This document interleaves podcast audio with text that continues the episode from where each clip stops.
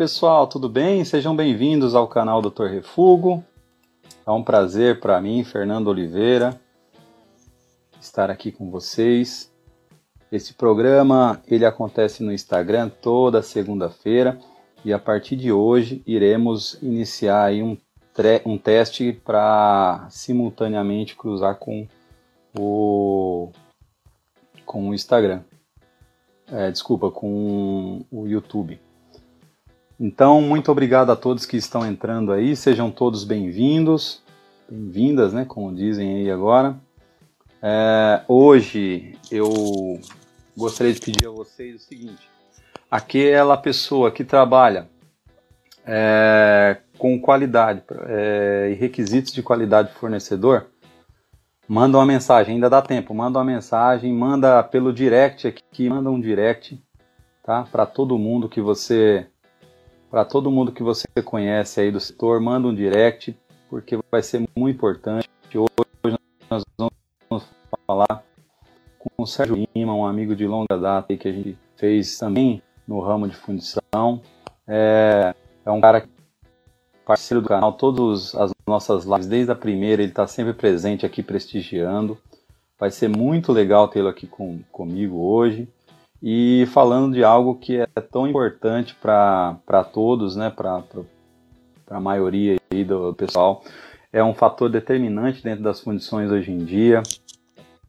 Então eu vou convidar aqui, hoje também nós vamos fazer um, eu vou fazer um teste, né, enquanto está rolando a live aí, o teste vai estar tá acontecendo simultaneamente, sem interferir em nada no nosso processo, né, então hoje a gente vai tentar fazer com que essa live nossa do, do YouTube esteja presente também.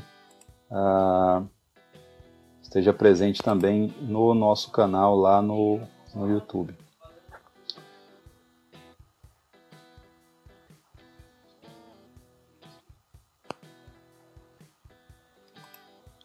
Então é só mais um minuto, a gente vai iniciar aqui. Vamos ver se vai, se vai funcionar, se vai acontecer da forma como a gente quer. Vamos aguardar aqui.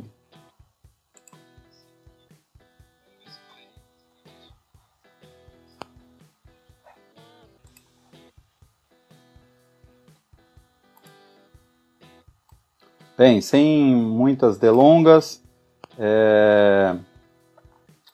eu vou chamar ele aqui, Sérgio Lima, técnico em fundição, técnico em fundição e também é, é, fez também um tecnólogo em processos de fundição, atua no mercado há mais de, de 15 anos, atua com o segmento de é, fundição para o setor automotivo. E tem um trabalho muito, muito consistente na área de qualidade. E esse é um dos motivos da gente ter chamado ele aqui hoje. Nossa live já está com, com mais de 30, 27 pessoas, é, é um número excelente. Eu vou convidar aqui novamente o. É, é, antes da gente iniciar aí, eu queria agradecer a presença de Guilherme Servante, Davi é, Nogueira, é, olá, boa noite. Boa noite, Fernando. Ô, Sérgio, que prazer enorme tê-lo aqui agora, dessa vez, contribuindo com a gente aí no canal. É muito bom tê-lo aqui.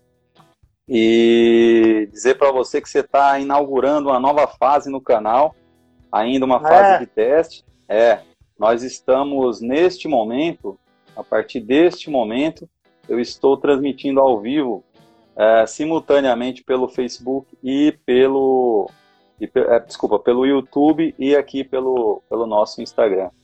Ah, então, já é legal. Quem tiver oportunidade aí, tem um certo delay lá no, no YouTube também. Só lembrando a quem não sabe, né, nós fazemos essas lives aqui toda segunda-feira às 21 horas, é, pelo Instagram, aqui no aplicativo, e essas lives depois são colocadas no YouTube. O nosso canal Dr. Refúgio, ele tem base no YouTube, nossos vídeos ficam todos postados no YouTube. E eu acho que o Sérgio já viu também que nós lançamos recentemente o nosso podcast também, né, Sérgio? Não sei se você sim, sim. Já vi sim. lançamos o podcast aí com a intenção de aquele pessoal que vai trabalhar, que, que vai fazer uma viagem longa, poder perder uma live ou quer ver um conteúdo, poder acompanhar também.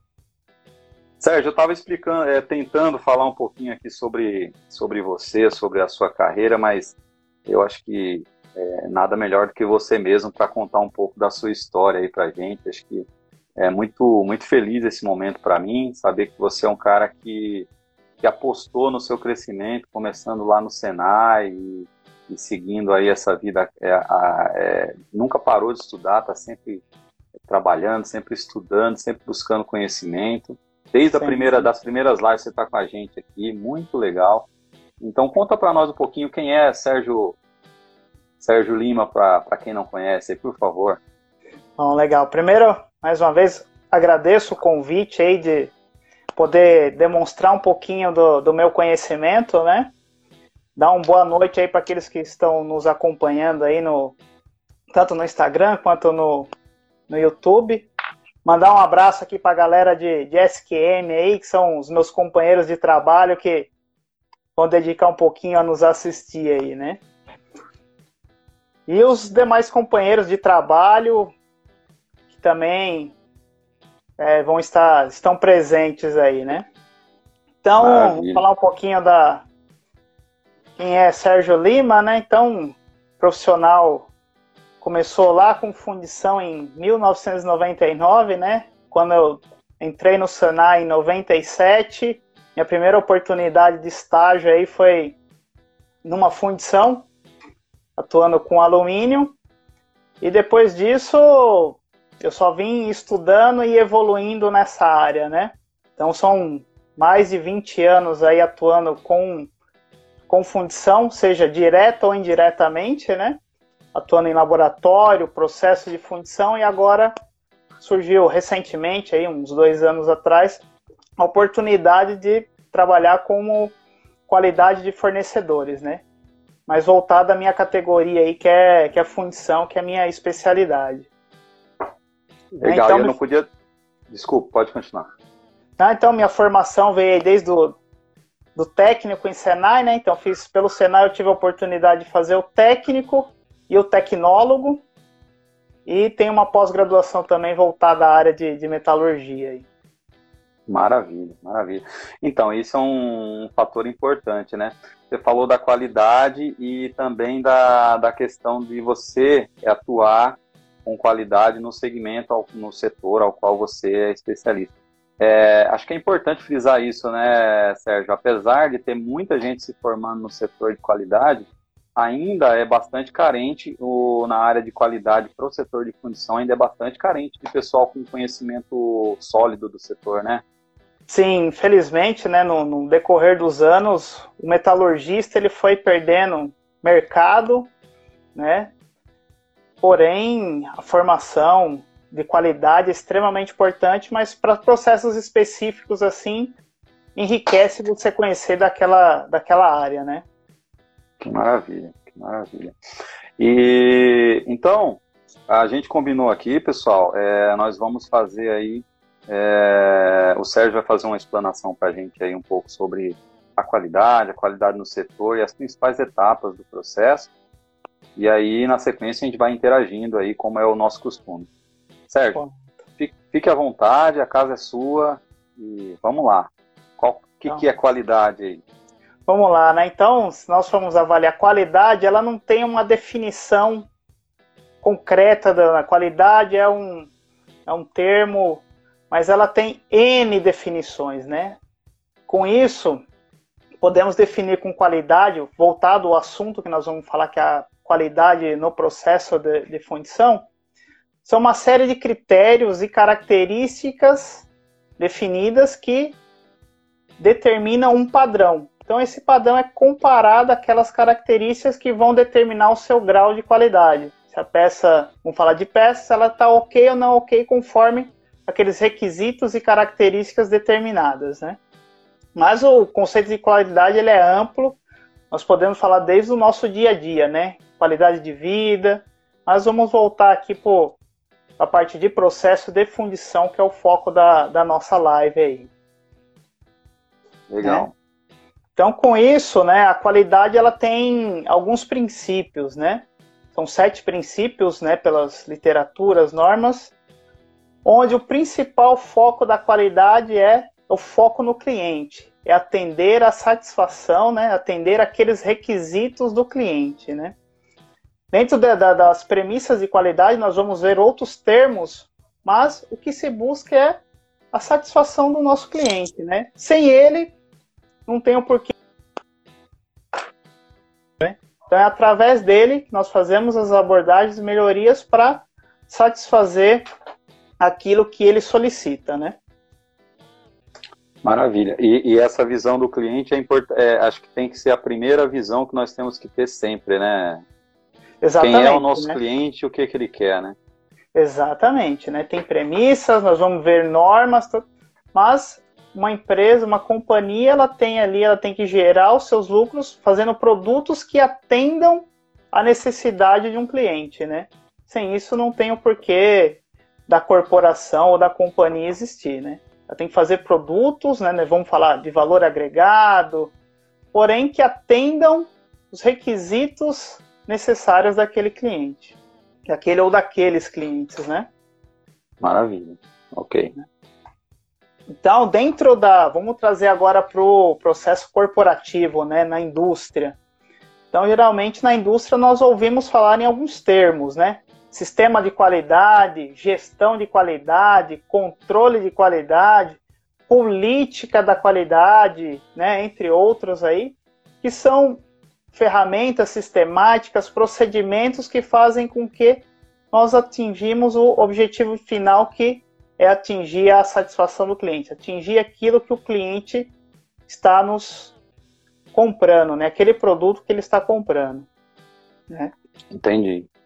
Então, mediante a isso, né? Hoje falando em qualidade, para quem está no, no mercado, é algo extremamente necessário, né? Porque cada dia os, os nossos clientes eles estão cada vez mais exigentes e com isso ele se torna mais seletivo, né?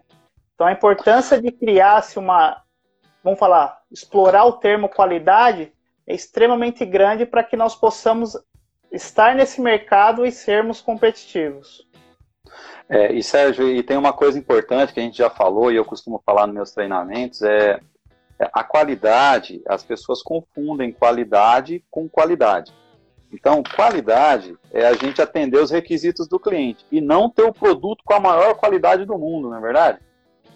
Correto. Então, tem alguns requisitos lá do cliente, né? E você não precisa gastar recursos e energias para superar aquilo, fornecer mais do que aquilo que está pedindo, porque depois nós vamos entrar num termo que está dentro da qualidade, que são os custos, né? Fisicamente ele está ali inserido dentro da, da qualidade também, né? Então, a princípio é atender os requisitos do seu cliente. Esse é o foco. Depois nós vamos ver que tem assuntos que nós vamos trabalhar em cima da melhoria contínua, são ferramentas e outras ferramentas da qualidade para melhorar o seu processo, consequentemente vai melhorar o seu produto, mas que você consiga obter os melhores resultados com o menor recurso possível, né? E não perdendo o foco, o cliente.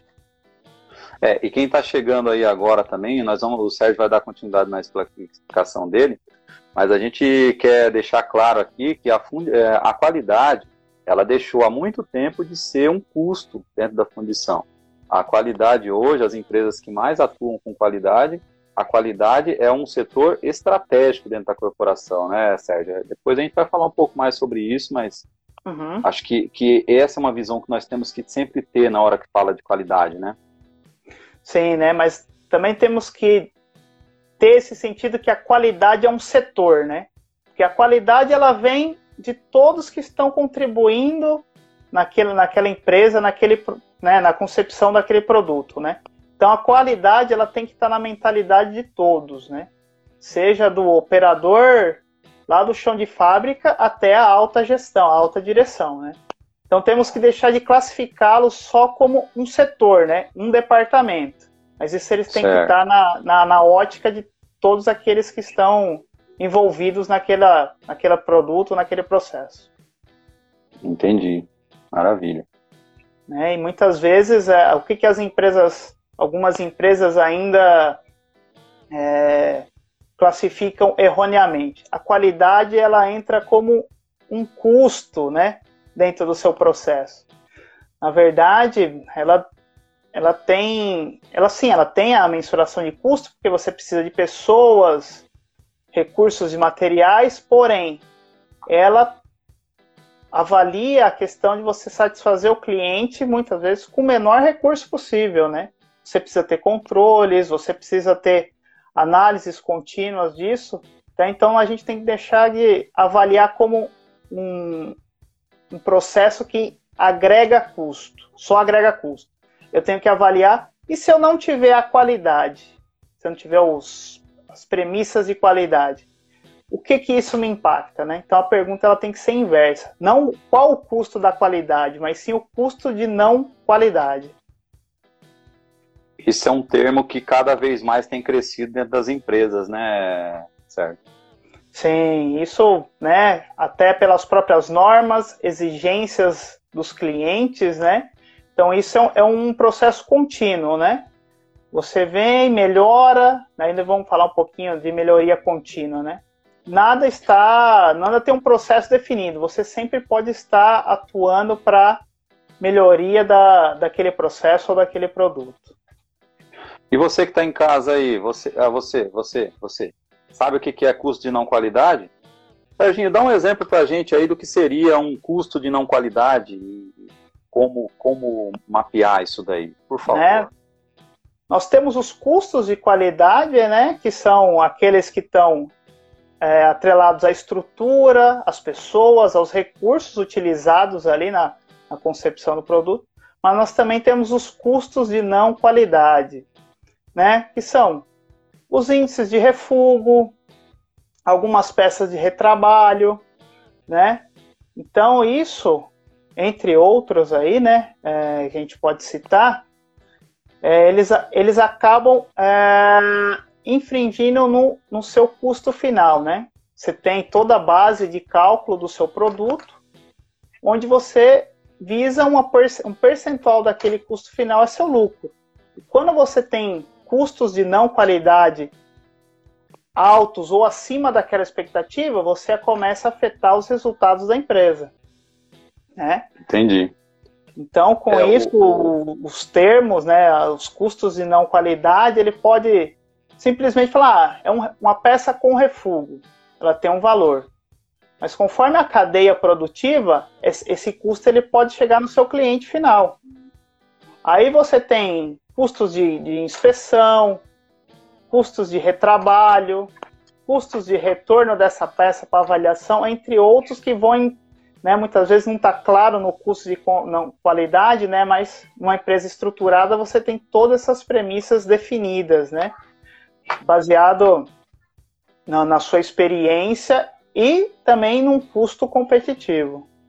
Sim, inclusive essa questão do custo de não qualidade, é, é, ela, ela é muito ligada na questão da prevenção, né? Porque se a gente olhar, é, o que, que acontece? Você, por exemplo, na fundição, eu peguei lá um item que me deu um, um refúgio alto. E aí, é... só que na fundição o pessoal simplesmente não conseguiu identificar, ou achou que dava para passar, ou ah, vamos torcer, né? Vamos rezar que vai dar certo, né? Aquele negócio, vamos ver se o pessoal lá do outro setor tá, tá ligado, né? E aí o que acontece? Você tem o transporte, aí você tem, a, por exemplo, usinagem, você pode usinar uma peça que você sabia que ela ia dar defeito lá na fundição, você pode inspecionar novamente, pode passar no ultrassom, você pode.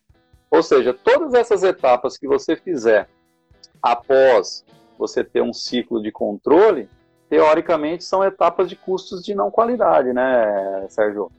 Porque é, é, eu consigo mitigar o meu custo de não qualidade a partir do momento que eu sou prevencionista. Então, por que, que eu vou usinar uma peça se eu sei que a usinagem dela vai ser um trabalho perdido? Não faz sentido eu usinar é melhor jogar ela fora. Ah, mas se eu jogar ela fora, o meu gerente vai passar e vai ver um monte de peça aqui. É um, é um pensamento que, infelizmente, ainda algumas empresas e algumas pessoas é, tem esse pensamento em, em virtude de, de, talvez não conhecer, em virtude da, da própria administração ou gestão passar essa visão, né? É, sim, talvez não ter uma, uma, uma, linguagem clara, né? Quando fala para ele, olha, eu não quero refúgio, é, as pessoas entendem, olha, eu não quero ver refúgio. Aí ela esconde o refúgio. Exatamente, né? Falar, não vou identificar aqui no meu processo, vou deixar aí para frente. Se identificar no processo seguinte, o problema não é mais meu, né? É do outro processo. Mas é, então por isso falar, a qualidade, a questão do, do conceito de qualidade, ele não pode estar só num departamento específico ele tem que estar na mentalidade, na, na cultura das pessoas, né? Para justamente toda essa abordagem que você fez, nós não temos no nosso processo produtivo, né? Então, um dos Entendi. itens lá que são os controles de qualidade, às vezes você vai colocar ferramentas no decorrer do seu processo para você tentar identificar falhas como essa e que essa peça ela não siga um, um processo mais longo que vá agregando custos e aumentando mais o meu custo da, não qualidade. Maravilha. É, é, é, é isso aí mesmo. E dentro desse circuito aí, Sérgio, então nós já falamos um pouquinho de qualidade de maneira geral, já falamos que a qualidade ela é um setor e que ela é responsável sim por estar analisando todos os custos, ela impactua tanto no custo, no sentido de, de, de custo, agregar custo, como também ela pode impactar medindo, mensurando e reduzindo custos, né? que estão relacionados à não qualidade, ou seja, realização de etapas que não deveriam ser realizadas. E um, prossiga com o que você entende que seria essa, essa questão do, da qualidade, por favor. Né, então, nós vamos avaliando a qualidade, né, tem conceitos que a qualidade ela visa minimizar as variabilidades de processo, né? Uma vez que o processo ele tem muitas variantes de um determinado tópico, um determinado ponto, você tem um índice de ter, você tem a propensão de ter uma peça com não qualidade, né? não atendendo os requisitos do cliente. Então, a qualidade ela faz N trabalhos né, para fazer com que os processos eles fiquem os mais estáveis possíveis para que eu tenha melhoria na minha produtividade, redução dos meus índices de rejeição, a satisfação do cliente, né, e por último, ter uma rentabilidade maior da, da empresa. Sim, então, sim. A, a, qualidade nós não podemos só deixar com, com um ponto que ela tá ali. Ela tem uma gama de, de, de, de benefícios que ela acaba trazendo para o nosso dia a dia aí. Sim, e inclusive é, uma coisa que o importante que o Anderson está falando aqui, o Anderson de Paula, 79, um abraço, boa noite, é que importante é sempre também, para quem não tem contato direto com o cliente, o cliente final, é importante também é, que se reconheça quem são os clientes e fornecedores internos, né? Exatamente. Na, na durante a cadeia de, de, de processo, né, de produção, você tem clientes internos também, né? Um depende da, da eficiência do processo anterior para que o dele também seja eficiente, né? Então essa é uma cadeia, embora a gente esteja falando de cliente e fornecedor num, em dois pontos, né? Eu sou o cliente, eu tenho um fornecedor do produto X, mas dentro da minha operação eu tenho alguns clientes que precisam também da, da qualidade daquele, daquele produto, né? Então são as premissas de qualidade que eles vão falar, por isso que ela tá tem que estar tá enraizada durante o, o, ciclo inteiro do processo, né? Desde o meu do meu cliente, do meu fornecedor, mas também dentro das minhas etapas de processo. Sim, que nem tá falando nosso colega Jarley é, Graciano lá no, no YouTube, ele fala do porteiro ao diretor, todos são responsáveis pela qualidade. E é verdade, né? Exatamente, né? não tem, não tem um setor específico, né? Como eu já havia falado antes.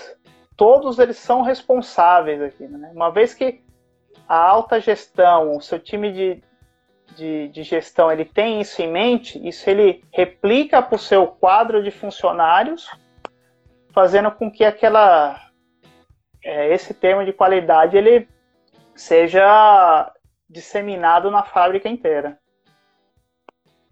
Com certeza. Com certeza, a fábrica inteira. O, o Clayton pediu assim: vocês conseguem dar um exemplo na prática da qualidade envolvendo o operador?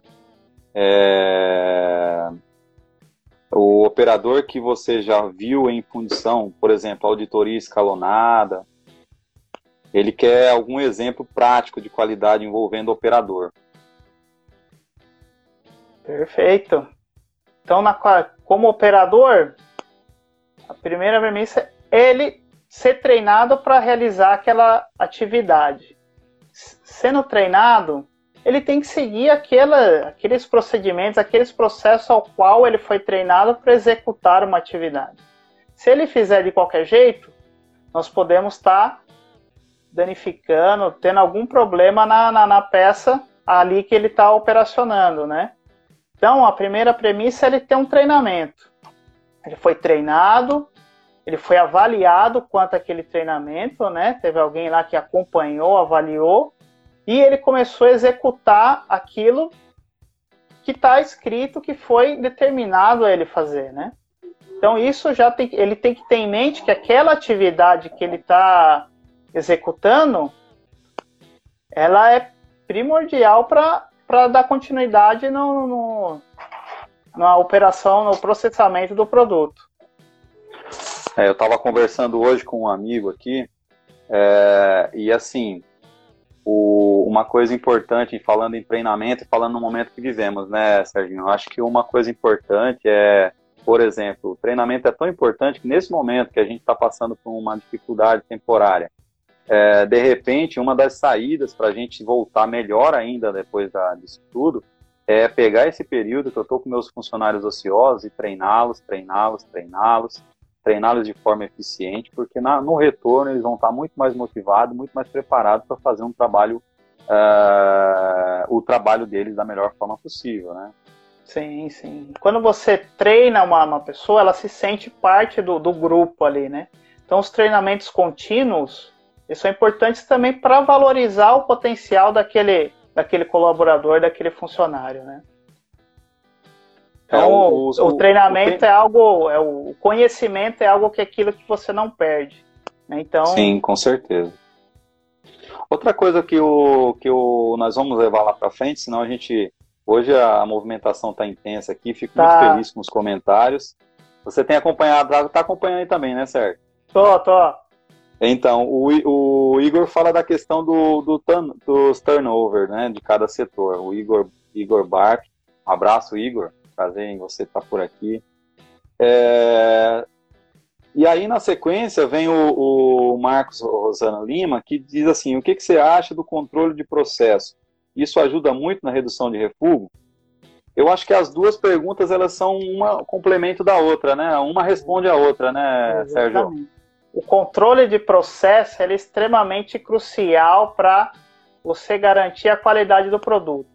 Se você focar só na qualidade do produto, você está avaliando controle de produto, né? Você está avaliando o produto final. Ele já passou por todas as etapas e aquilo que tinha que dar errado já deu e você vai detectar, detectar lá no final.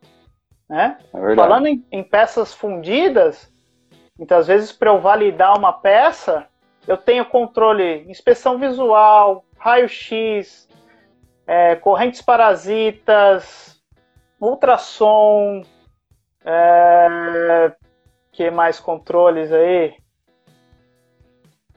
Ah... Tem a própria expressão visual, tem. Sim, tem uma cadeia de, de controles aí que elas estão envolvidos ao. Você pode no produto, mas muitas vezes você vai fazer isso só com o produto no seu estágio final. Se eu tiver algum problema de processo onde isso me trouxe alguma anomalia no produto, Imagine um número de etapas que eu não, não tenho, desde a da fundição, né, a peça saindo ali da, da linha de, de moldagem, até onde eu tenho esses controles, né? Então tem um custo agregado absurdo. E dependendo do requisito da peça, os controles de produto, eles vão aumentando. Se eu falar no nodular, ah, além da inspeção visual, eu preciso de, uma, de um controle de nodularidade, né, por ultrassom ou por frequência natural, eu posso ter um controle de, de partículas magnéticas para ver se aquele produto teve alguma trinca, se tem peças que eu preciso avaliar a estanqueidade. Então, se eu tenho falhas no processo, infelizmente, se eu não tenho controle disso, eu vou identificar isso só no final, lá no meu produto, onde eu teve um custo agregado altíssimo aí nessas etapas de processo.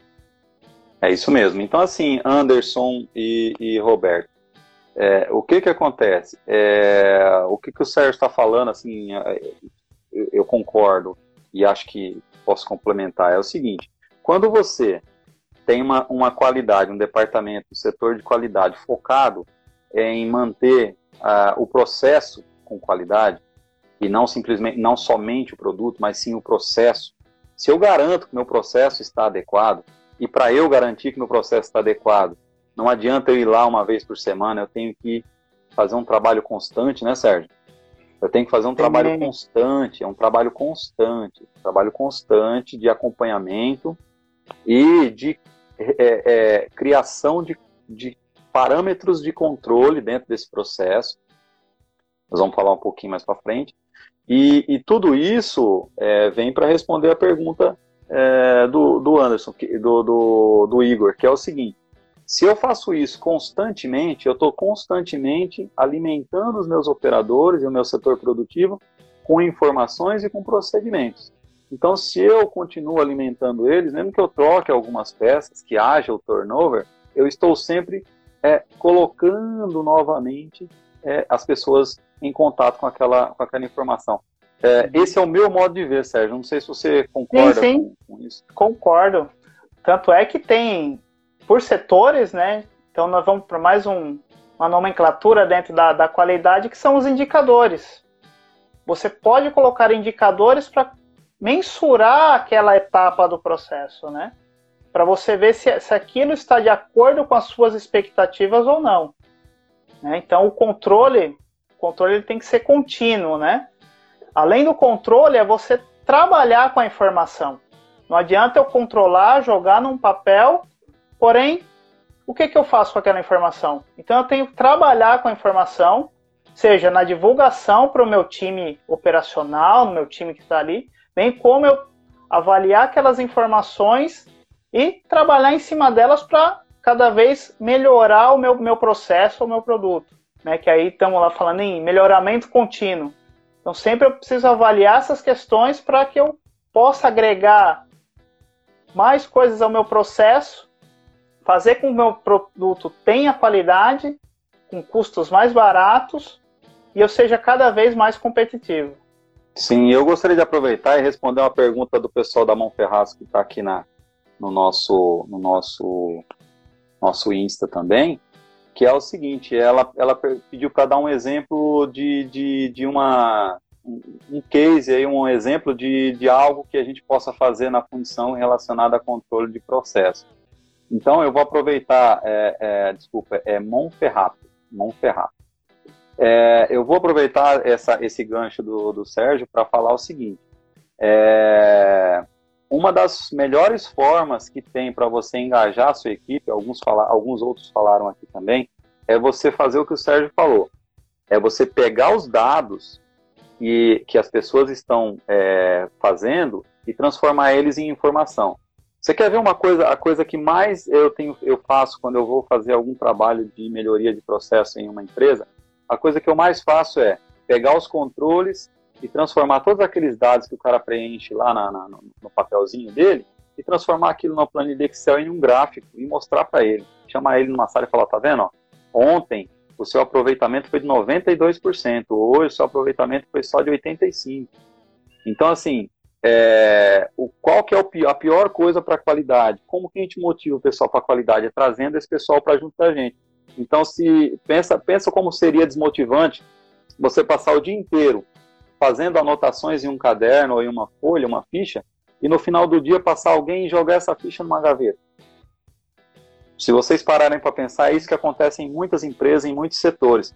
O uhum. operador passa o dia inteiro fazendo anotações que no final do dia ele sabe que vai para o lixo. Então isso desmotiva isso desmotiva as pessoas a é, continuarem preenchendo. Quando uhum. ele tem um gráfico, quando ele tem algo que aparece, que ele sabe que vai aparecer que dá destaque. É, e isso não acontece de uma hora para outra, né, Sérgio? Não, isso é um trabalho demorado, né? A coleta de dados, não adianta ela ficar num papel. Eu preciso trabalhar com essa, com essa informação, né?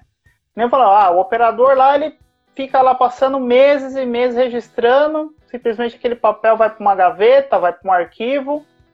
Porém, a informação que tem ali, muitas vezes você vai utilizar quando? Se tem um problema de qualidade. Então, eu tive um problema, num determinado dia, num determinado lote, aí eu vou lá atrás resgatar esses dados. Falou, o que será que aconteceu? Né? Se eu tivesse avaliando esses dados continuamente, né, eu estaria uma, um processo diferenciado, né? Muitas vezes eu poderia pegar aquilo ali naquele, naquele momento, ou um pouquinho depois ali, dependendo da, do quão automatizado está a sua informação, né? Se ela tiver no papel, muitas vezes você precisa registrar, criar um banco de dados, né? Esse é o, é o controle de processo. Não adianta nós simplesmente jogarmos no papel e deixarmos de lado. O ideal é que crie um, um banco de dados, alimente essas informações, porque na qualidade nós também temos ferramentas, né, o Lean Six Sigma, o Kaizen, que você pode trabalhar esses dados né, e otimizar o seu processo. Entendi, então, entendi. o trabalho da qualidade ele é, ele é contínuo. Né? Ele, ele tem uma série de benefícios se você usá-los ao seu favor. Não pensando que qualidade é um custo. A princípio, ela entra como um custo porque você precisa de pessoas e recursos. Porém, no decorrer, essas pessoas e recursos elas vão otimizando, é, minimizando as variáveis de processo e obtendo resultados cada vez melhores com relação ao produto ou processo. Entendi. É, eu, eu, concordo com você, acho que é, é, o caminho é por aí. Dentro da sua apresentação, e eu te cortando toda hora aí, o que mais você tem para apresentar? Não, não. Qualidade, se nós formos fazer uma abordagem aí, nós vamos passar o, o dia inteiro aí falando só de conceitos de qualidade, né? Mas vamos tentar jogar um pouquinho para o pro, pro processo de fundição, que é o foco do, do, da, nossa, da nossa live hoje, né? Tem uma pergunta aqui. Uh, hoje no mercado nacional, qual é o maior desafio? Investir em tecnologia ou aplicar conceitos Lean? Então essa é a pergunta do Alan Santos. O Alan Santos é meu superior aí. Eu não posso deixar o, aí sim, hein? Aí é que eu chamo da qualidade está atenta e prevencionista. Exatamente. Né? Então, é, falando o que, que é qual é o maior desafio, né? Na verdade, como qualidade, você tem que avaliar os dois lados, né? Tanto investir em tecnologias para agregar e melhorar o, o, seu processo, como também as, o processo Lean, né? Para otimizar o seu, o seu processo. Então eu creio que os dois são andam em paralelo.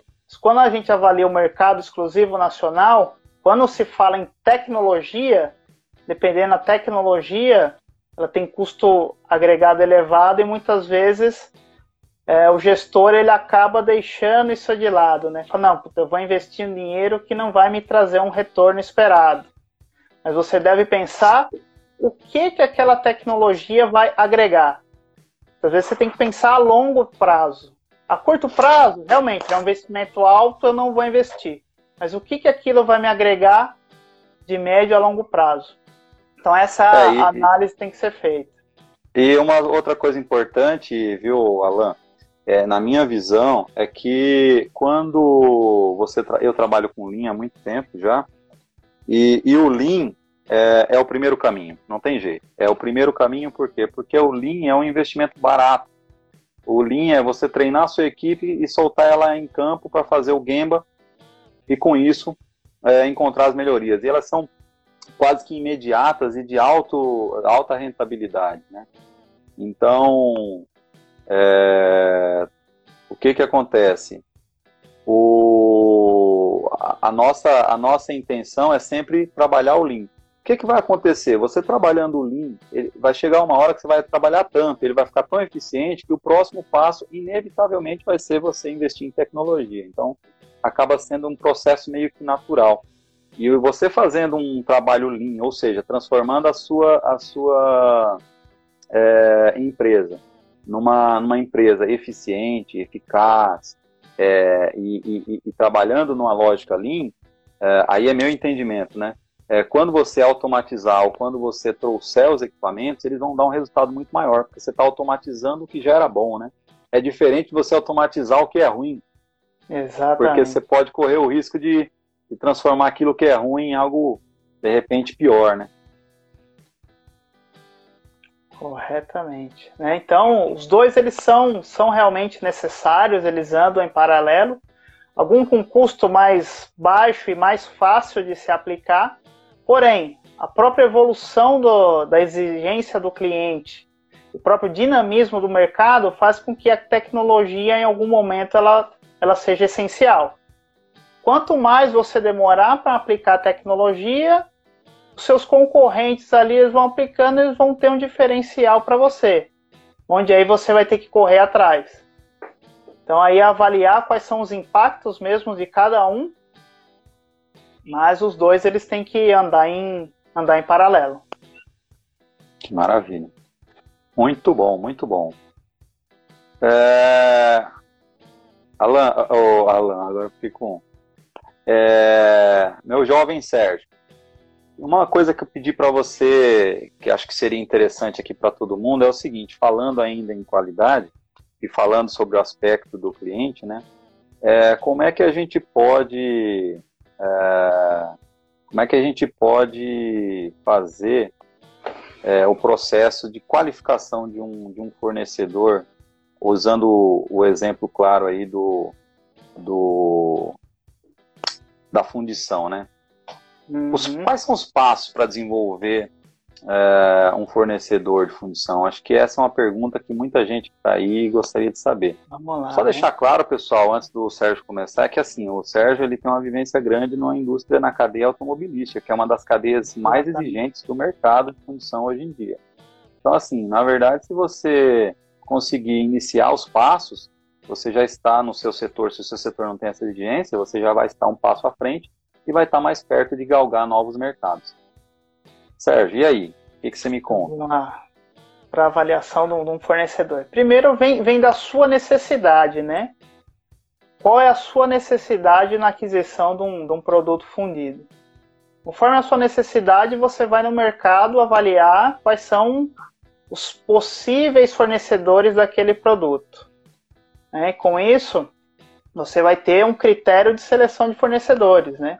Geralmente a qualidade, o, aí o departamento de qualidade, ela tem os manuais com vários critérios onde eu tenho que o, que o fornecedor ele deve cumprir para atendimento e satisfação da, da, da qualidade, né? Certo. Com isso, né, vão, avali vão avaliações desde a situação financeira do, do fornecedor, né, muitas vezes é um, é um fornecedor que ele vai ter um alto volume então ele tem que ter uma situação financeira ali estável para não comprometer no meio do processo a cadeia de fornecimento. E como requisitos, aí citando na cadeia automotiva, né, são as, as certificações. Uma empresa ela precisa ter certificação como IATF ou ISO 9001, uma ISO 14001, né, que ela se compromete na responsabilidade ambiental e algumas auditorias de, de processo, processo produto. Né? São os casos da, da é o caso da VDA 6.3, também é uma norma alemã destinada à cadeia automotiva. E por último, que específico de, de, de fundição, a CQI 27. Né? Então você vai avaliar qual é o processo, você vai avaliar única e exclusivamente o processo de fundição. Então, para a cadeia automotiva, você tem uma série de requisitos uma série de, de normas que são exigências do nosso cliente final.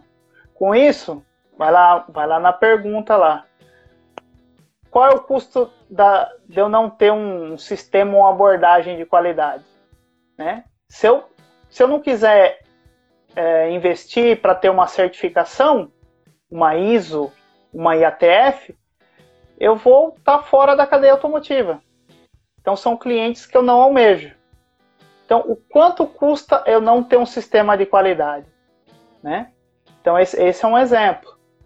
Se eu não tô, vou me qualificar para atender os requisitos da IATF, eu já sei que o setor automotivo eu não vou atender. É algo que eu tô fora ali, né? Fora as outras, né? Cada processo vai ter a sua particularidade, né? Os seus requisitos, onde a empresa vai avaliar qual caminho eu vou eu vou seguir, né? Quando a gente fala de pequenas empresas, elas buscam a certificação para quê? Para ter uma ampliação de mercado, ela ter uma visibilidade de mercado. Né? Então, uma pequena empresa, ah, vou me certificar com uma ISO 9000, ela tem uma certificação internacional, onde isso pode ampliar o mercado. Já as empresas de média e grande empresa, elas necessitam dessas qualificações para se manter no mercado, senão ela é exclusa.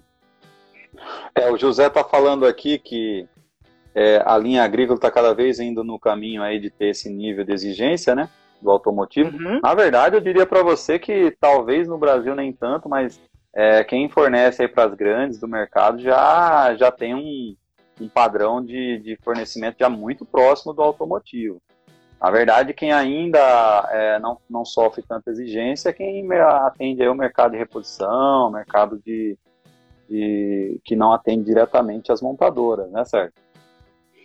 Sim, mas mesmo para reposição você tem um critério de exigências ali, né? Que no decorrer do tempo, se isso não está tão forte essa cobrança de, de, requisitos, no decorrer do tempo isso vai ser, vai ser normal, vai ser algo essencial, né? Com a própria evolução da, da, da cadeia dos requisitos aí.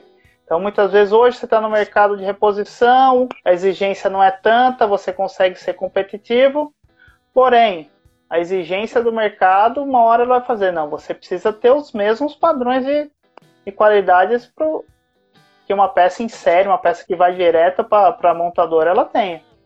Isso é, é, questão de tempo, na minha Legal. visão, né?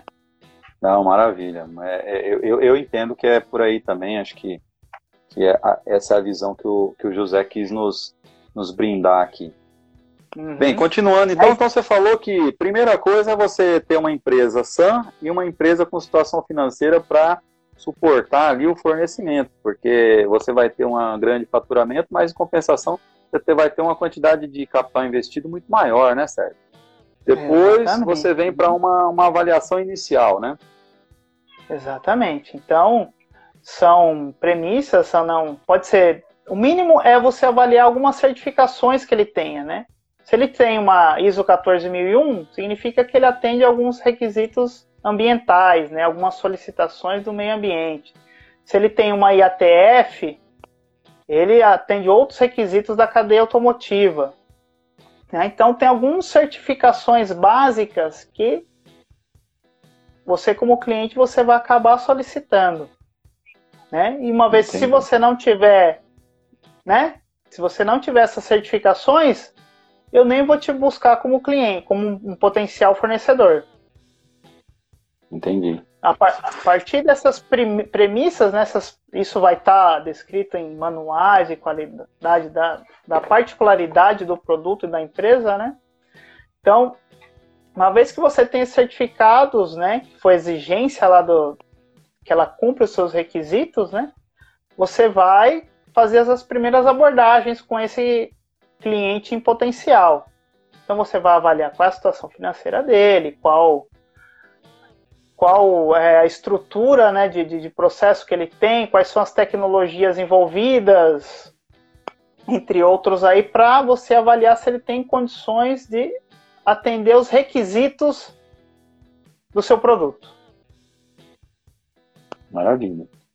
É, então... Aí uma vez que ele atendeu ali os requisitos, que ele já consegue te atender, aí que vem para a função de verdade, aí que você vai começar o trabalho, não é isso? Então, depois dessa toda essa avaliação, você você está apto, você atende o, os requisitos, né? Os requisitos de qualidade, os requisitos comerciais, os requisitos de atendimento do, de, de, de, volumes, aí sim nós começamos na, na fundição.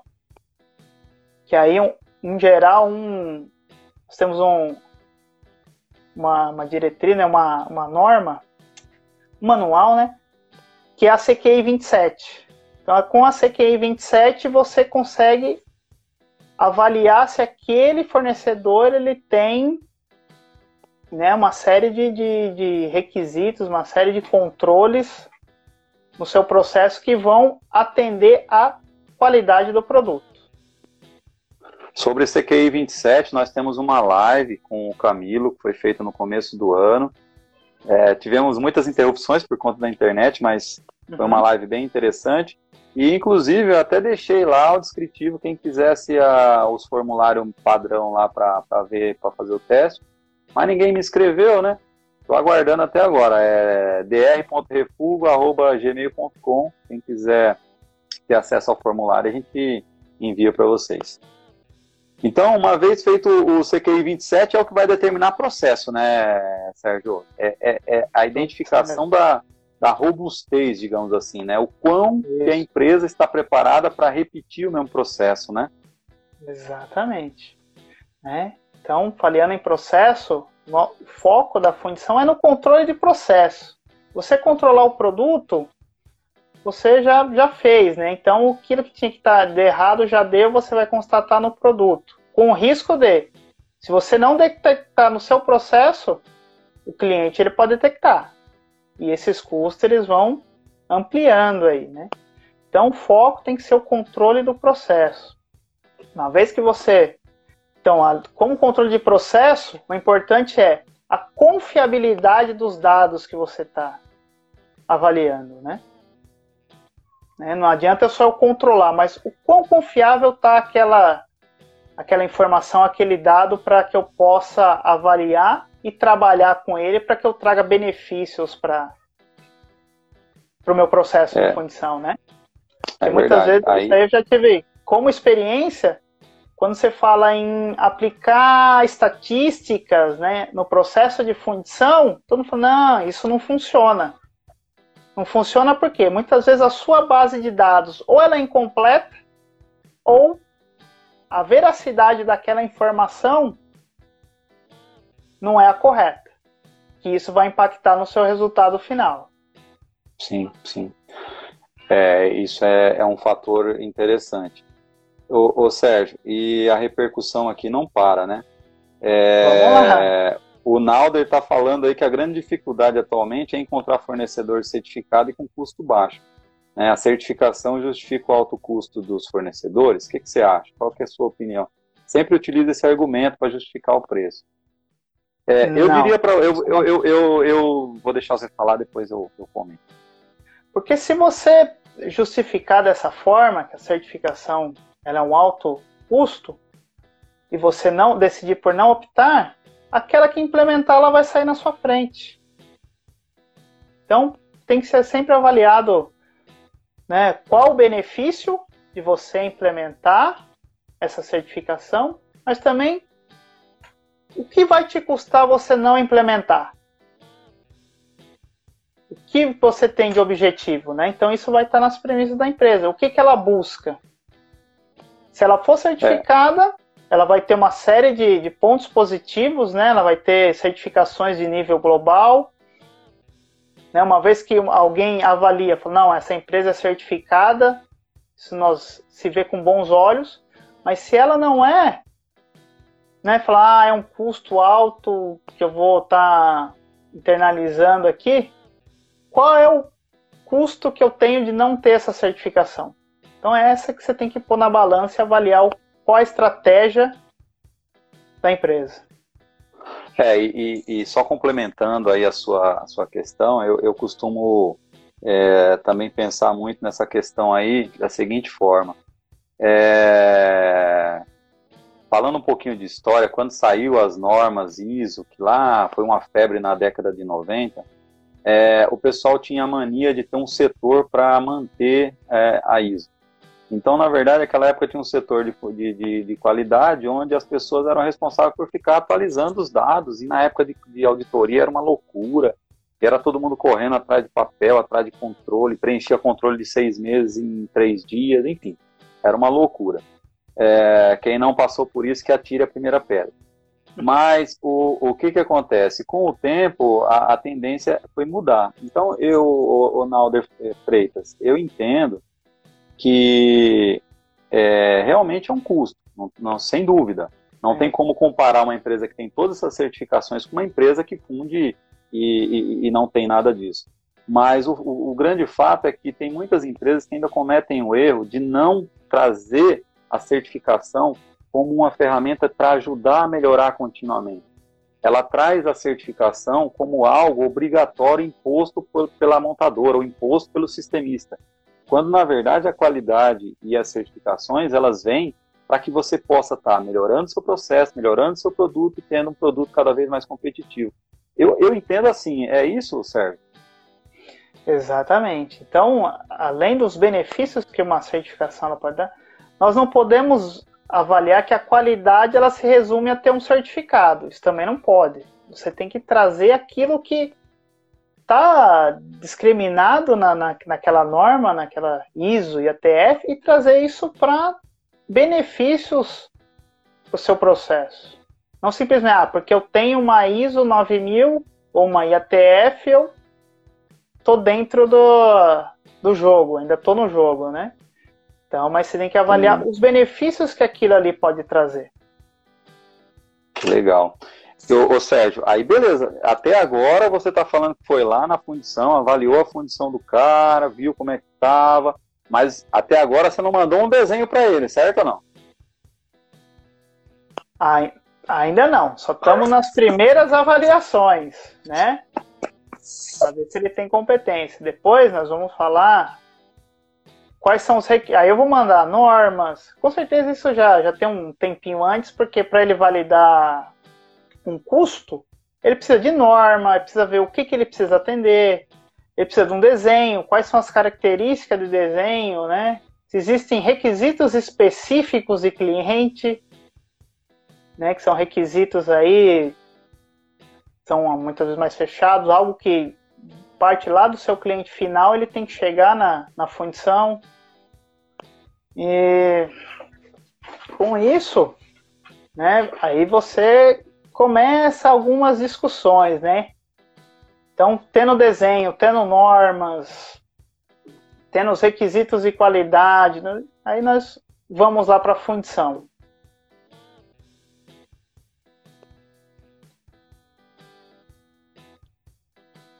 Aí nós vamos entrar na fundição. Pessoal, eu queria propor para vocês uma coisa. Nós estamos chegando aqui a uma hora de live e o, e o, e o Instagram é cruel. É, deu uma hora de live, ele, ele bloqueia automático. Então eu queria propor para vocês. Podemos continuar mais meia hora? É, é, Sérgio, você consegue continuar com a gente? Tem, sem problema, sem problema.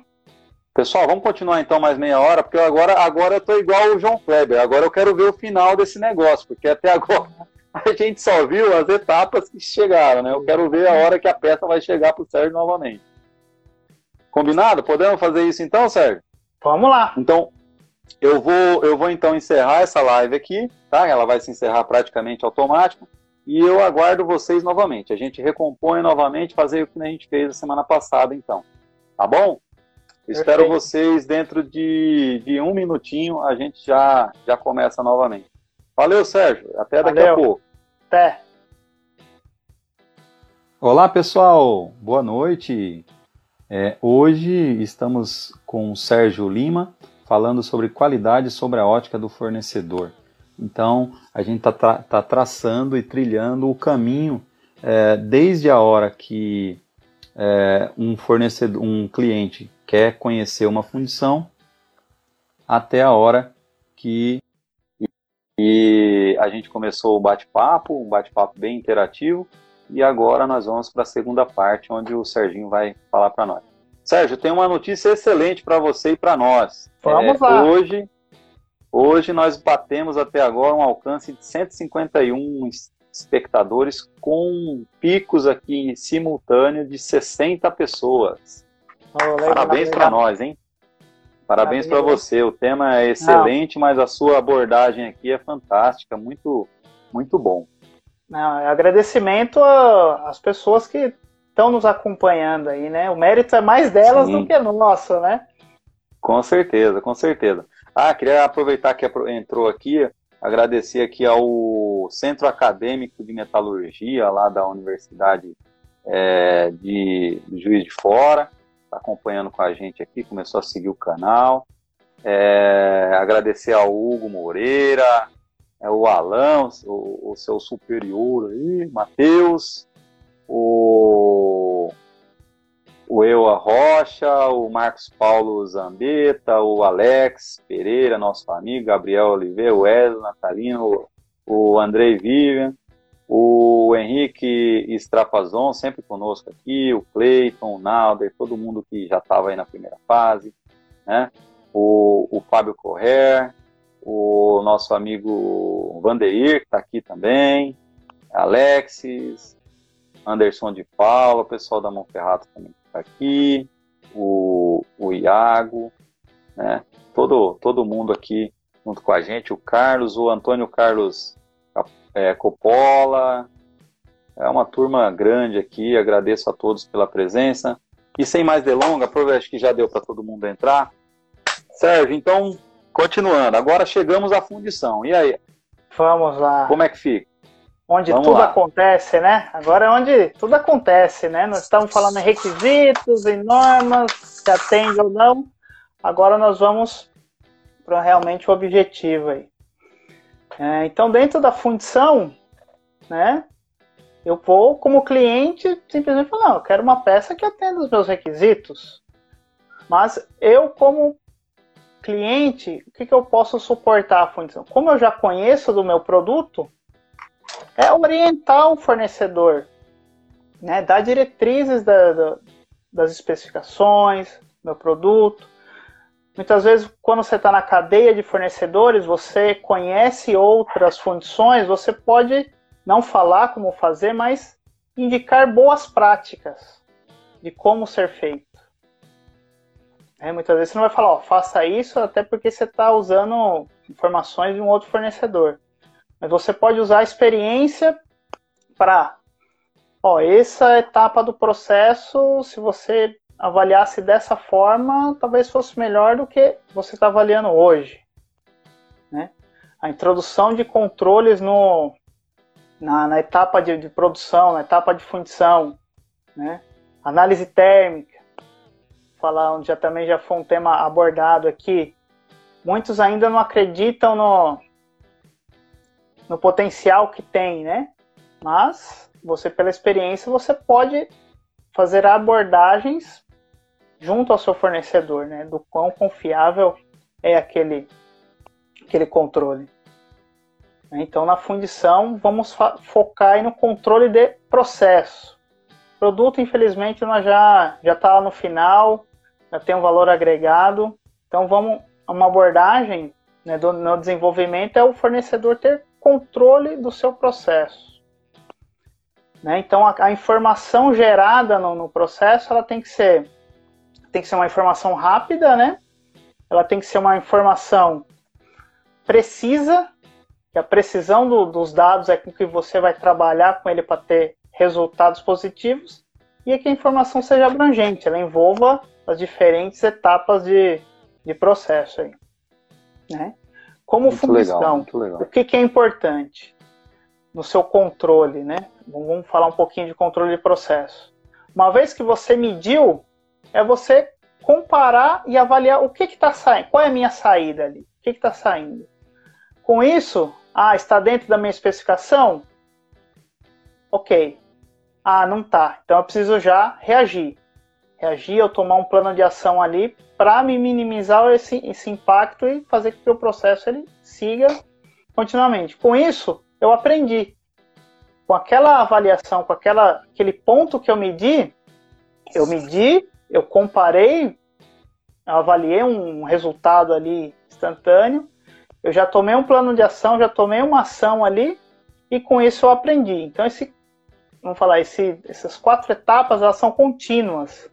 Então você frequentemente você tem que estar medindo, comparando, agindo e aprendendo.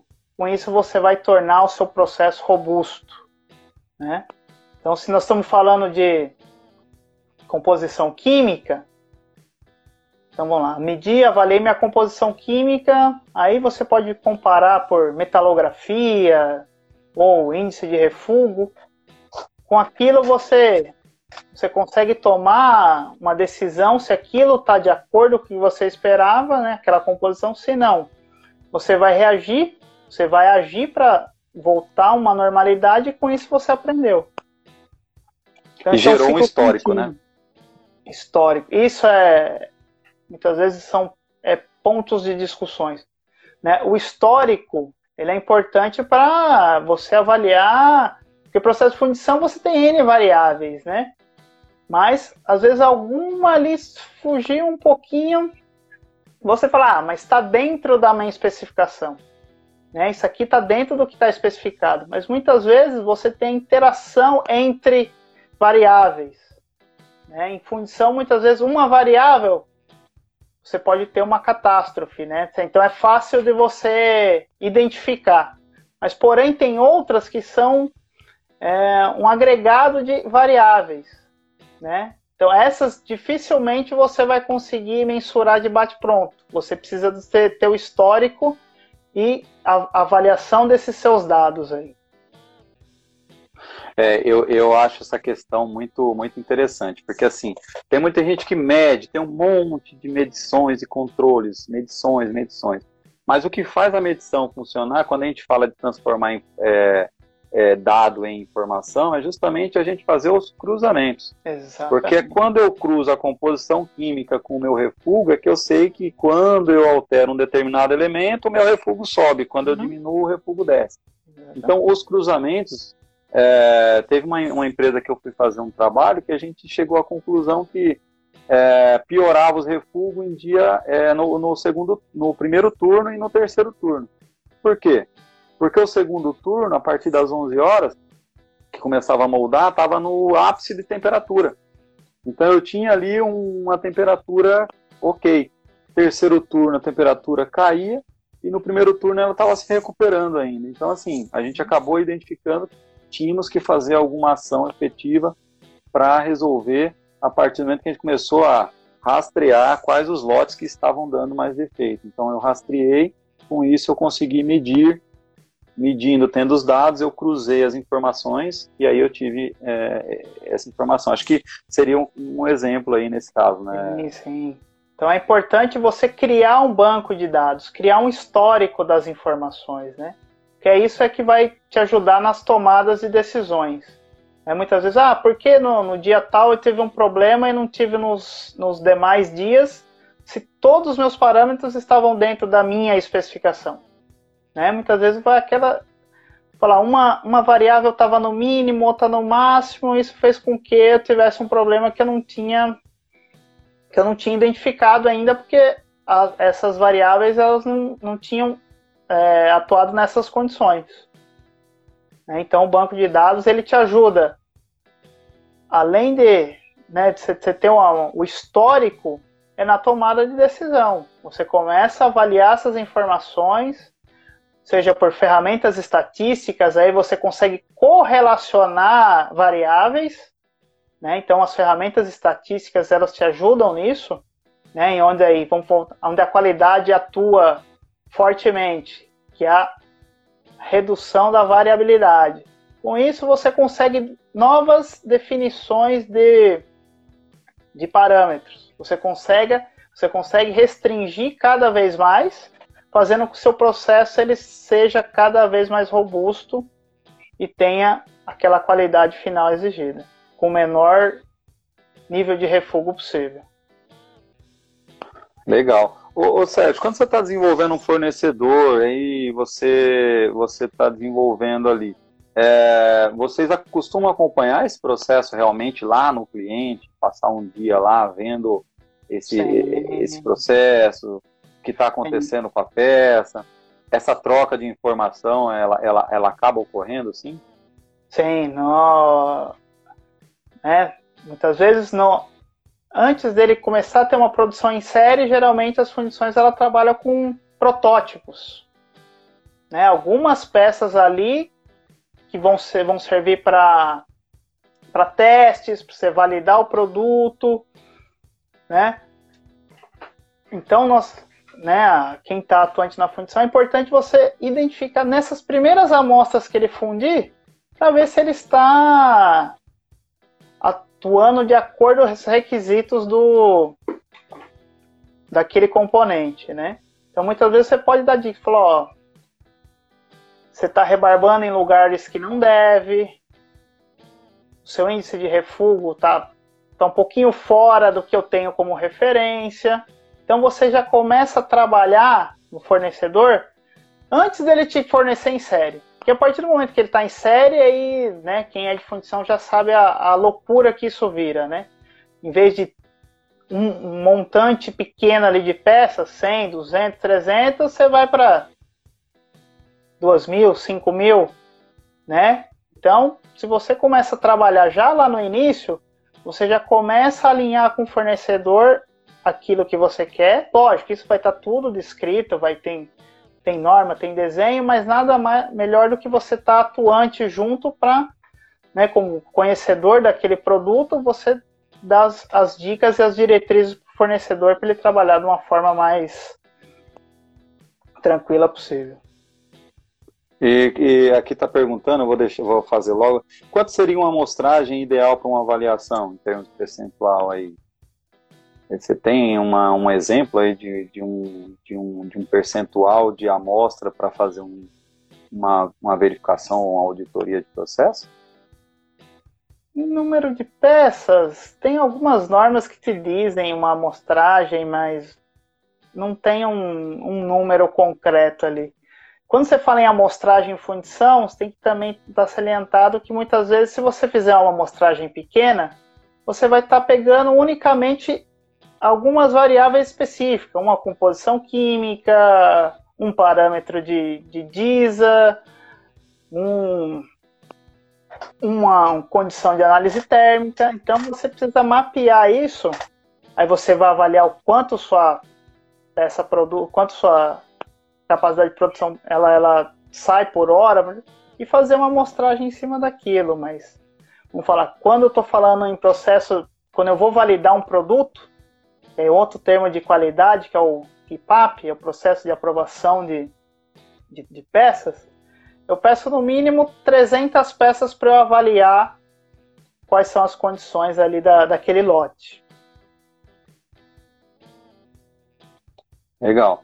E aí tem uma questão importante, né? Quando você for fazer peça para o PIPAP, tenta ser o mais é, fidedigno possível ao processo, é, para evitar aquele problema de você fazer um pipap, entregar as 300 peças, só que aí você fundiu uma quantidade gigante para poder atingir as 300 peças. O que que o seu fornecedor vai fazer? O que que o seu cliente vai fazer no caso? O que que o Sérgio vai fazer? Ele vai dizer o seguinte, olha, você me entregou o pipap, me entregou as 300 peças, as 300 peças estão boas, seu pipap está aprovado. É. Agora eu quero que você me entregue as peças conforme você disse que fazia na quantidade que eu preciso. Então, e aí, se você não, se você não tem esse controle, o seu custo realmente aí começa a, a, a, a descambar, como diz é, o, a minha avó. É, mas muitas vezes nessa, nesse processo de produção de, dessa amostra inicial, nós temos uma outra ferramenta que é o Run It Rate. Eu vou avaliando as etapas do processo e o quanto ele produz em cada. Porque ali eu vou ter uma noção de que conforme a necessidade que eu tenho, ele consegue produzir aquele volume, né? na, na qualidade que, eu, que eu preciso. Então, essas são algumas ferramentas que estão ali no, no, no, decorrer do processo, onde eu vou. Ah, eu vou avaliar uma hora de produção na sua linha de moldagem. Ah, então sai X. Na sua rebarbação, ela não sai X, ela sai Y. No seu jato, ela já sai menos do que Y, né? Aí eu vou identificar quais são os processos gargalos. É uma ferramenta para então a sua produção não é as 300 peças hora de uma Disa. É as 350 é, de um controle de, de raio-x, por exemplo. Então eu vou mapeando o processo por completo porque eu preciso garantir que o fornecedor ele vai me entregar aquela quantidade solicitada naquela data solicitada, né? o fato dele fazer um volume de peças, como você falou, ah, ele fundiu 10 mil peças, porém ele só aproveitou mil. Então essa avaliação ela está no meio desse run rate aí, onde eu, você falou, ó, você precisa rever seu processo porque você não vai atender a minha quantidade desejada. E outra, uma vez que você tem esse percentual de refúgio, né, o seu custo não é aquilo que você mensurou. E outra, eu tenho risco de receber uma peça na minha planta. Né? e aí, e aí a, importância, a, a, importância de você conhecer o processo, você ter experiência com isso, né, Sérgio? Porque é, você pega uma pessoa inexperiente em, em, em, qualidade, pô, o cara me entregou o problema dele, se ele tá com refúgio alto, se ele tá. Se ele não vai. Porque depois, para você trocar esse fornecedor, tem as suas horas, tem o seu custo, tem é, a falta de material, tem uma parada de linha. Se você é um sistemista, você vai parar uma montadora, quanto custa isso, né? E além disso, tem uma outra questão: o cara pode quebrar no meio do caminho. Ele até te fornece durante um período, mas vai chegar uma hora que o custo é tão inviável que ele, ele quebra no meio do caminho, né? Exatamente. E aí não é interessante para ninguém, né? Exatamente, né? Nem você como cliente que desenvolveu, criou aquela parceria com seu fornecedor e nem para o cliente final. Né? Então você tem recursos e artifícios você consegue ir medindo o, o fornecedor para dar tempo dele trabalhar nas melhorias do processo para atingir os requisitos que sejam bons para as duas partes. Né? Ele vai atender a quantidade com o menor índice de, re, de rejeito possível, vai me entregar a quantidade com, conforme a minha especificação. Basicamente, é, ah. em resumo cru da, da solução é essa. Né, mas Legal. nessa etapa do Run It Rate, você já consegue mensurar um monte de, de, de atividades, né? Porque isso aí você está avaliando o seu produto. Muitas vezes, quando você faz uma, uma auditoria de introdução, você não tem nem o seu produto lá, você tem algum similar, né, algo. Então você vê o processo. Porém, quando entra o seu produto, você faz avaliações em cima do seu produto. Né? Que muitas vezes, se, se, é um fornecedor novo, algumas, alguns requisitos falam, será que a gente consegue ajustar? Tem uma especificação para rebarba.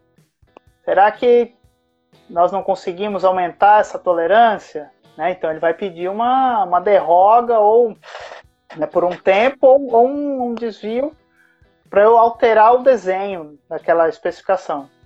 Né? Então você consegue trabalhar em conjunto para que quando eu chegar na, na produção em série, onde eu já tenho que atender o meu cliente final, eu não tenha surpresas aí.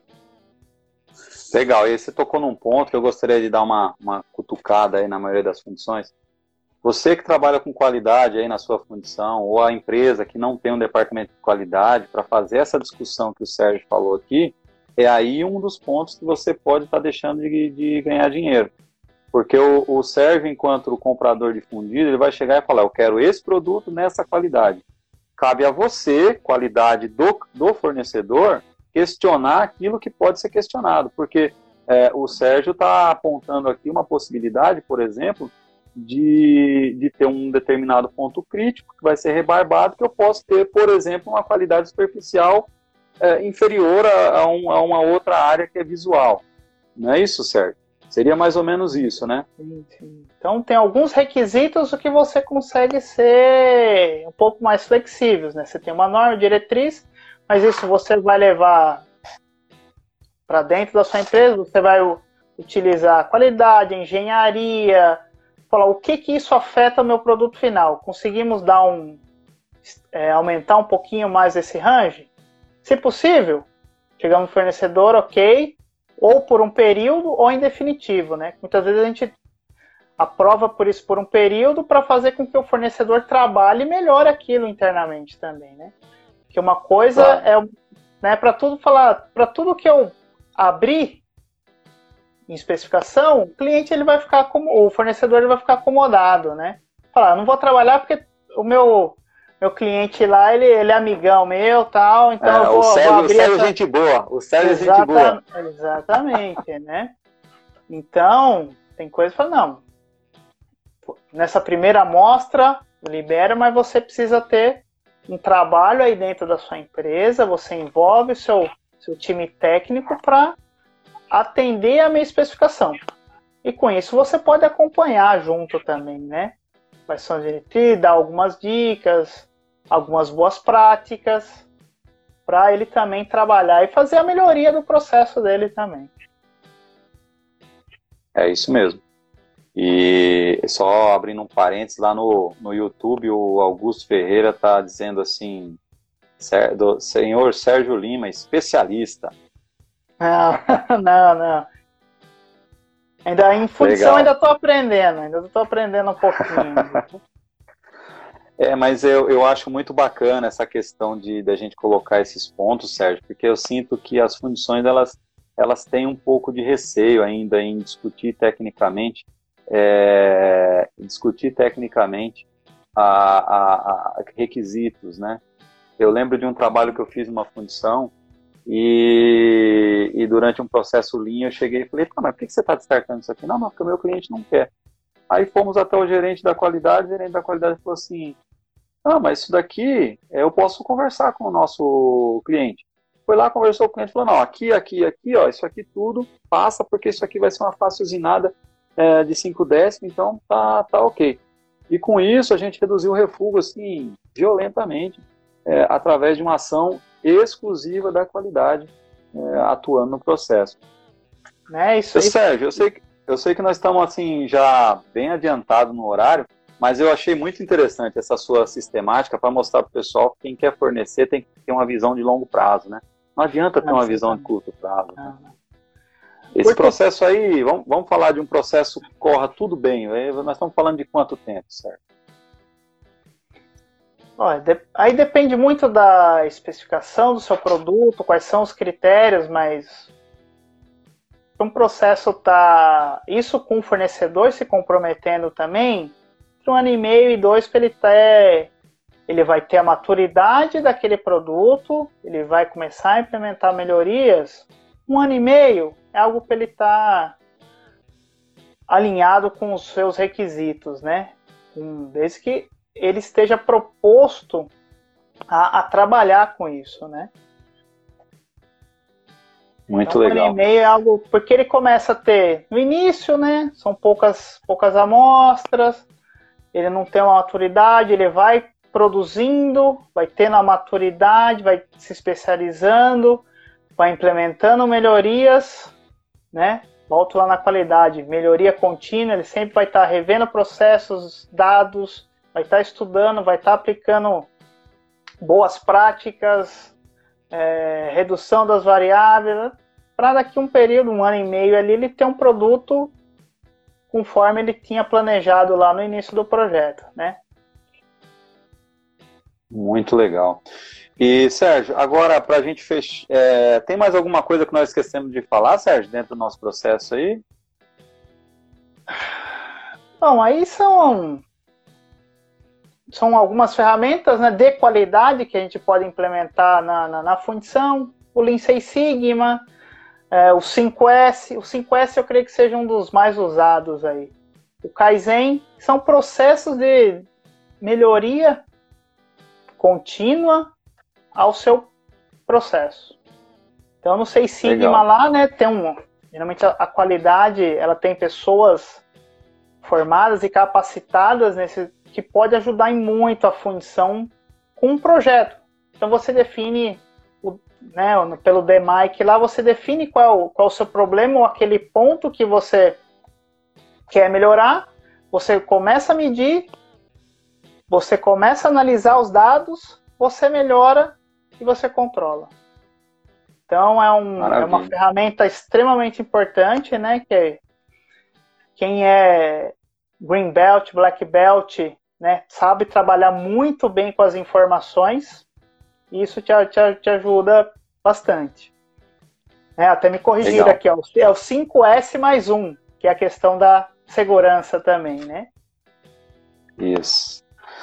Legal. E, Sérgio, e assim, eu, eu essa questão de, de qualidade me, me foi citado no passado aí, é uma coisa muito legal que a, a Bosch fazia, né? A Bosch criou um, lá, uns 10 anos atrás, um grupo de excelência, profissionais da área da qualidade, que iam até os seus principais fornecedores, levar ferramentas da qualidade e com o intuito de melhorar processos, é, implementar ferramentas Lean e com isso fazer com que a empresa se tornasse mais competitiva e que com isso conseguisse continuar fornecendo e manter uma saúde financeira e etc.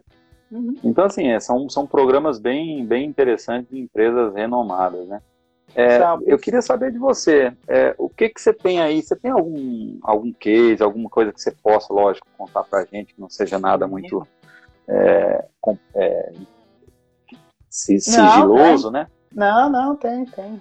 Falando da fundição de, de Várzea Paulista, né? Então, passado nós tínhamos um número de refúgio bastante elevado, bem fora do que é comum de, de mercado, até por ser um, um processo específico, né? Não estamos trabalhando com molde de areia, sim moldes em coquilha para produção de peças em ferro fundido. Então nós tínhamos um, valores de refúgio bem acima da, do que o mercado pratica, né? Peguei na fundição algumas, então tinha aqueles controles alguns no papel, outros se controlava, mas se nem, nem se mensurava. Um exemplo, ah, a temperatura medida tá dentro, mas eu não registro no seu histórico. Tá dentro, ok, marco um ok, perfeito. Porém, você fazia muitas vezes ações individuais, né? E não se tinha aquele resultado esperado. Né? Então, pô, o refúgio está alto, está alto, isso compromete no custo, em retrabalho, em seleção, né? porque meu cliente da, da fundição, meu cliente da fundição era a usinagem, no processo seguinte. E ele falou, ó, eu estou rejeitando um monte de peça sua aí. Foi aí que através de um programa, né, um programa Lean Six Sigma, nós começamos a avaliar todos os meus, eu mape, nós mapeamos o todo o processo de fundição e onde eu gerava informações. Então, na fusão eu tinha geração de informações, no processo de, de coquilha eu tinha informações, na macharia tinha informações. Então, nós fizemos, reavaliamos todas aquelas informações geradas, revimos os nossos formulários e é, acrescentamos características que eram medidas, mas muitas vezes não eram mensuradas em papel, criamos um banco de dados, né? Felizmente, como foi manual, então eu pegava todas as, aquelas folhas e digitava todas as variáveis mensuradas. A partir daí eu criei um banco de dados, um histórico, quando eu correlacionava aqueles dados com o meu objetivo, refugo. Então, com softwares estatísticos e com a ajuda do, do time de, de Black Belts, né, que eles têm uma facilidade imensa de trabalhar com essas informações, junto com a, a nossa parte, da parte de time de processo, que era o conhecimento metalúrgico, nós começamos a avaliar todas as entradas, correlacionar com as saídas e começamos a ver algumas variáveis em específico ali.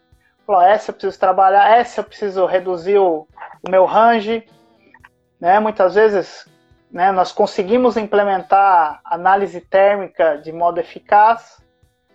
Com isso, com a análise térmica, eu tinha resultados né, que eu precisei mexer lá na minha carga, lá na minha fusão. Porque para a mesma composição química, conforme a minha carga, eu tinha diferentes resultados para análise térmica. Então, procedimentei, procedimentamos uma especificação de carga. Você tem esses elementos nessa quantidade variando um certo percentual ali, né? Que você não consegue, infelizmente, colocar valores fixos, tem que colocar alguma variação. Então, tudo aquilo uhum. era registrado e reavaliado novamente. Estabeleci a carga. Tive a mesma composição química, análise térmica foi mais estável, perfeito. Já uma etapa do processo que eu consegui ter grandes ganhos. Eu tive uma estabilidade metalúrgica do meu metal líquido, né? Depois disso, eu fui trabalhar no processo em coquilha. né? Eu e todo o time, tem parte do, do pessoal que está nos acompanhando aí, né? O start do time de Legal. processo lá, onde né, nós começamos a mapear as variáveis, o que realmente tinha interferência e não, baseado também num, num banco de dados, num estudo ao longo do tempo. Né? Você avaliar uma variável pontual, você não consegue decidir nada. Mas quando você tem um histórico disso, né, que é uma premissa da qualidade, é você ter é, uma, uma, uma, um banco de dados, né, uma, uma série de informações para tomada de decisão. E quando você toma baseado em uma única informação, você pode ter resultados que não não era o seu objetivo. E muitas vezes aquelas ferramentas que você usou, você fala, ah, isso não funciona para a fundição. Por quê? A confiabilidade Sim. de dados ou a quantidade de dados não era suficiente para você tomar uma decisão. Então a qualidade ela pega muito, além da minimizar a variabilidade de processo, foi isso que nós buscamos com as ferramentas de, de apoio, o Seis Sigma, o Kaizen, controle, as fichas de controle de processo. Então, reduzimos a variação do processo, tivemos um fluxo melhor, redução de refúgio, aumento de produtividade e entre outros benefícios aí, né? Legal, então, acho que essa parte aqui também responde muito ao pessoal da Mão Ferrata aí que, que tinha feito a pergunta lá atrás de como atuar é que às vezes a gente vê aquelas planilhas bonitas e acha que é tudo muito mágico, mas na verdade por trás daquilo ali tem alguém que trabalhou muito para coletar dados, né? Correto. É, é, lógico que hoje em dia, com o advento da tecnologia, hoje a gente já tem alguns softwares no mercado que eles conseguem, em algumas partes do processo, fazer muito disso simu é, é, é simultâneo. É coleta simultâneo, imediata. via sistema. Uhum. E aí você já tem um acompanhamento muito mais fácil. Mas assim, na fundição, no começo, não tem muito o que fazer. É isso aí mesmo. Mas é isso, Sérgio. Estouramos nosso tempo em, em três minutos. Desculpe não, por isso. Não, que isso. Mas eu acho que a conversa foi excelente. Acho que a gente é, acho que superou todas as expectativas aí. E foi muito bom. É, achei o conteúdo interessantíssimo, nossa conversa, nosso bate-papo aí, acho que valeu muito a pena. Queria deixar aí o, a palavra aberta para o amigo colocar suas considerações aí. Foi muito difícil fazer a live, não? Ó, no começo eu vou falar que deu um, deu um gelinho na barriga aqui, né? né? Porque a princípio você se prepara para uma abordagem e a gente sabe que as, as, discussões, as questões vão dando alguns direcionamentos, né? Mas mesmo você estando preparado, fica, fica aquele gelo na, na, na barriga aí. Agradeço. espero que eu não tenha confundido muito sua cabeça aí não, com as minhas não, não. atropelos de perguntas aí. Não, não. É, o objetivo é sanar a dúvida do, de, que te, de quem está nos acompanhando, né? Então eu espero ter sanado algumas, não sei se todas, mas algumas, né? Mas é, fica aí. É, vou, vou, passar meu contato se tiver alguém tiver alguma dúvida, algum questionamento. Ah, sim, isso é uma boa. Só responder aqui, agora você fez o seu merchan com o Alan, eu vou fazer o meu merchan com o meu professor. Ricardo tá. Pouco está perguntando. Qual o índice de refúgio que o mercado está trabalhando? Olha, isso aí de, de, de, que o mercado, né, muitas vezes as fundições elas não são muito coniventes em informar os seus rejeitos, né? Elas não, Até não uma gostam questão, de... talvez estratégicas, né, digamos assim. Né? Não sei, mas né, hoje eu trabalho com, com dois segmentos aí, parte de componentes em ferro fundido e parte em, em alumínio. Mas falando em ferro fundido, estão aí na casa dos 5, 6%, aqui é porque são produtos novos, né? O alumínio também é novo, ainda tem índices bem altos, na casa dos 7, 8% aí, mas todos isso eles têm trabalhos de melhoria contínua para atuar e, e melhorar esses indicadores, né? Lembrando que é o valor na cadeia inteira até o final do produto, não é só ali da saída da fundição. Né? Não, não. Tem um pessoal que considera refúgio só quando sai da fundição, não, que volta da usinagem é outro refúgio. Não, não. Então isso é considerando o que tem de rejeito na, na fundição e o que eu encontro também de rejeito dentro do, do, do processo, né? São ainda pro, são particularmente são processos novos, né, para para onde eu estou atuando, mas eles ainda estão fora um pouquinho do que a gente vê de mercado, né? Mas eles ainda estão, estão trabalhando para a melhoria disso, né? Como eu entro como qualidade, né? É, implementação de um, de, de um, projeto, nós, né, junto com o fornecedor, nós vamos trabalhar em conjunto com um projeto para redução de, de refúgio. Legal. O, Anderson de Paula, eu te mando depois no, no privado aí para a gente não estar tá colocando é, é, nomes de empresas aqui no, na live para evitar problemas futuros, tá ok? É... O que mais foi colocado aí? Tendo em vista muitos, falou em 3%, muito difícil de bater, correto? Não necessariamente, viu, Nobre? É, é 3% de refúgio é um refúgio é, considerado aceitável e dá para baixar sim, tá? Tá. É uma questão de trabalho, trabalho sério, dá para baixar sim. Tá, dá. Lógico que assim. É isso aí. Quando se tem refugos muito alto, algumas ações você reduz drasticamente, mas dependendo do nível que você tá, você vai usar muito esforço e muito recurso para ter pequenos resultados. Aí vale do, da estratégia da empresa e o que o que ela requer para o processo, para a qualidade do produto dela. Maravilha. Sérgio Lima, foi um prazer tê-lo comigo aqui. Boa noite, boa noite aos amigos. Fiquem com Deus. Eu vou encerrar então a nossa live de hoje. Tá ok? Beleza, valeu, obrigado. Um abraço a todos aí. Grande abraço. Abraço, pessoal. Valeu, até a próxima.